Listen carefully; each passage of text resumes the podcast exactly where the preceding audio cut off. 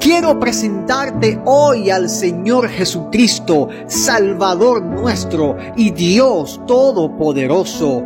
Él nos ha dado su palabra y su palabra es sanidad para todas las naciones.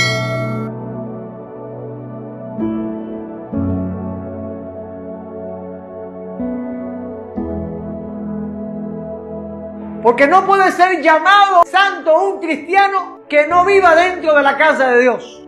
¿Cómo puede llamarse una persona ministro del Evangelio y su deseo no esté en habitar en la casa de Dios? Cuando Jesús, repito, dijo, yo voy a preparar lugar para vosotros, o cuando dijo en la casa de mi Padre muchas moradas hay, es porque el deseo ardiente de Dios es que sus hijos habiten con Él.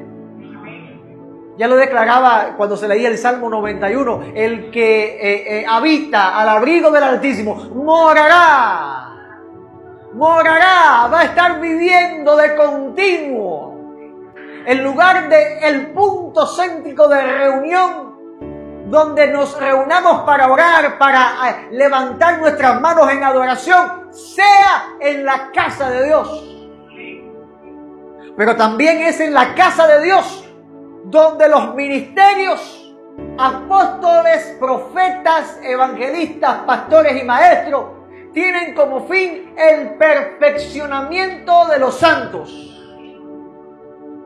¿Y con qué perfeccionan los ministerios? Amado, con la palabra de Dios. Aquí usted no viene a escuchar de, de, noticias. Aquí usted no viene a escuchar eh, la información del clima. Aquí usted viene a hacer noticia y a provocar cambios en el clima espiritual. ¿Cuál es la noticia que usted recibe? Evangelio. ¿Cuál es la noticia que usted hace? Evangelio, la buena noticia. ¿Cuál es el clima que cambia? Esa depresión con la que usted viene a la casa de Dios y es libre. Y empieza a recibir ese gozo santo del Señor, donde se va cambiado por medio del poder de la palabra de Dios.